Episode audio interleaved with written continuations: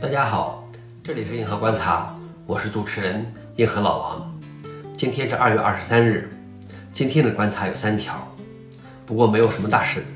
第一条，Photoshop 进驻统信 US 商店。第二条，微软 Word 下个月将获得文本预测功能。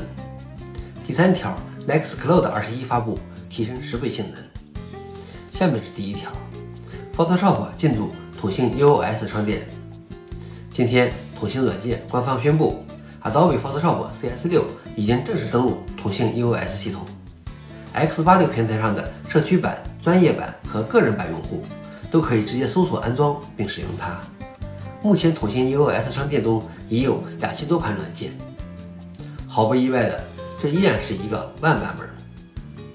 第二条是，微软 Word 下个月将获得文本预测功能。这种功能。使用机器学习来预测作者将需要哪些单词来加快文档的创建。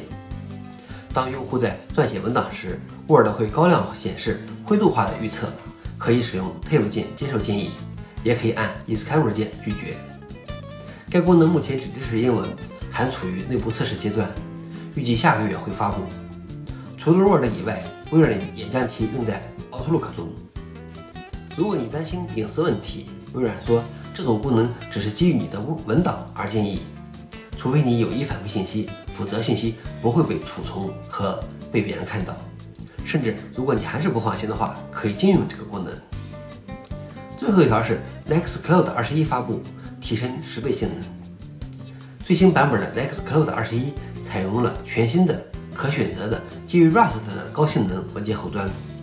将桌面客户端和外部界面龙群的服务器负载降低了百分之九十，同时向用户提供了即时通知和文件更改。